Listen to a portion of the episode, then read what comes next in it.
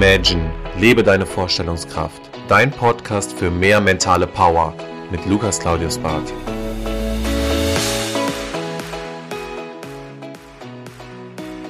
Herzlich willkommen zurück zu deinem Podcast. Schön, dass du wieder einschaltest. Ich schicke dir erstmal sehr, sehr sonnige Grüße und zwar diese Podcast-Folge nehme ich gerade auf Rhodos auf und äh, ja, da sitzt man abends auf dem Balkon bei noch knapp 30 Grad mit einem eiskalten Getränk und äh, philosophiert und schaut sich so ein bisschen natürlich auch rückblickend sein Leben an.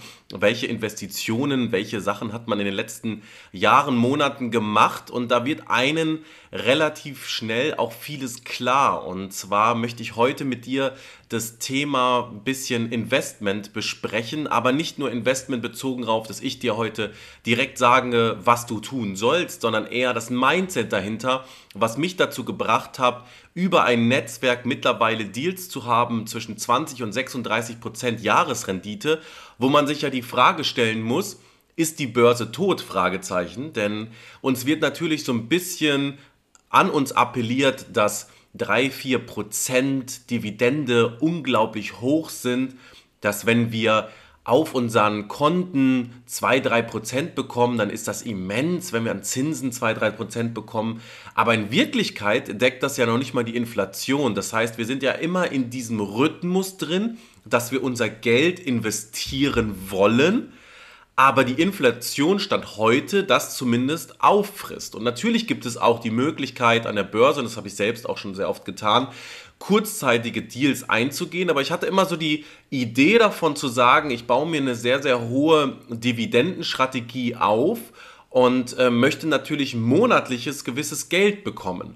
Und das geht ja auch bis zum gewissen Grad auf, das ganze Thema, aber man muss halt immer bedenken, du hast immer so deine drei bis vier Prozent, vielleicht auch mal fünf Prozent und es gibt auch Aktien, die liegen zwischen sechs und neun Prozent, aber darüber hinaus ist es wirklich sehr oft eine sehr starke Spekulation und dieses Thema, wie ich da ursprünglich mal drauf gekommen bin, war damals das Buch Der reichste Mann von Babylon und wenn du dieses Buch noch nicht gelesen hast, dann lege ich dir das wirklich sehr, sehr ans Herz, dieses Buch zu lesen. Denn es geht ganz klar um dieses Thema, wenn ich Geld bekomme, du bist ja nur eine gewisse Zeit hier auf diesem Planeten, dann ist es so, jede Sache, die du kaufst, sag mal materielle Güter, ein schönes Auto, irgendwelche Sportklamotten, sei es vielleicht auch mal sinnfreie Sachen, dass du schön abends ausgehst und äh, einen teuren Champagner nimmst. Das sind ja alles irgendwo Zeitfresser, ne? Warum sind das Zeitfresser? Weil die klauen dir deine Lebenszeit. In dem Moment, wo du hohe Ausgaben hast,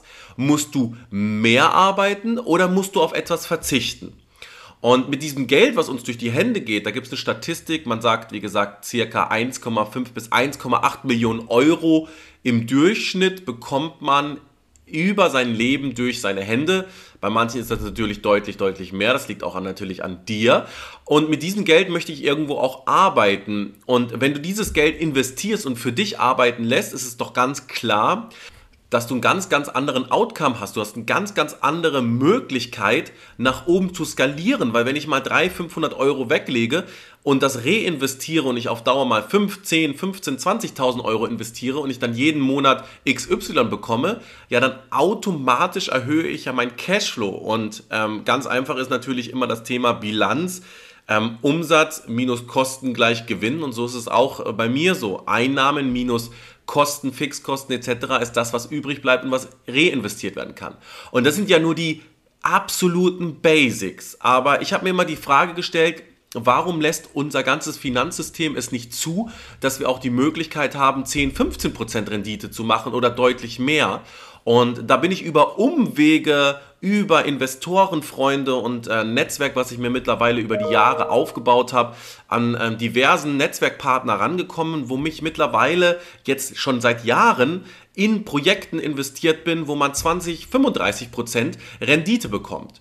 Und jetzt passiert etwas ganz, ganz Interessantes bei den Leuten in ihrem Kopf. Und zwar, was suchen wir? Wir suchen direkt im Anschluss den Fehler. Wir sagen, nein, das kann nicht sein. Nein, da ist irgendetwas, weswegen das scheitern wird. Oder das Risiko ist zu hoch. Das hört sich nicht seriös an. Automatisch kommt diese Blockade in unserem Kopf. Wenn man aber mit diesem Netzwerk redet und mit diesen Leuten redet, dann gucken die einen an und sagen, ja, aber 30% Rendite ist ja nicht viel, weil ich habe letztens 500.000 Euro investiert oder eine Million und unter 70% Rendite will ich gar nicht meine Summen bzw. mein Geld investieren, weil der Return of Invest ist mir zu niedrig. Und das hört sich ja noch absurder an. Aber was passiert ab dem Moment? Dadurch, dass wir in unserem Finanzdenken so stark limitiert sind, dass wir sagen, 3-4% ist viel, erscheint natürlich so eine Summe mit 20, 35% oder vielleicht sogar darüber hinaus deutlich, deutlich zu hoch nach dem Motto, was ist der Haken dran? Es ist wie, als würde ich eine Wohnung kaufen, die kostet 80.000 Euro weniger und ich frage, was ist kaputt? Warum? Wir gehen immer direkt vom Negativen aus. Und wenn man sich dann wieder das anschaut von dem reichsten Mann aus Babylon, das Buch, ähm, dann wird es sehr, sehr, sehr deutlich, dass man das Geld, was man hat, investiert man eigentlich nur in die Hände von der Person, die sich mit dem Handwerk auskennt. Und in der Geschichte ist es zum Beispiel so, dass derjenige, der Schmied, braucht Geld dafür für Rüstungen oder Schwerter. Das heißt, er hat das komplette Knowledge, er hat die Möglichkeit, diese Ware herzustellen, aber er hat nicht das Invest, diese Ware zu kaufen. Das heißt, du bist genau in dieser Handelskette in der Mitte und du sorgst dafür, dass diese Person handeln kann und wirtschaften kann. Aber wo liegt denn da das Risiko? Denn der Schmied weiß das doch, der macht das seit 20, 25 Jahren und weiß doch, dass das, was am Ende rauskommt, das Produkt gut ist. Und am Ende kannst du dir das Produkt ja immer noch selbst angucken.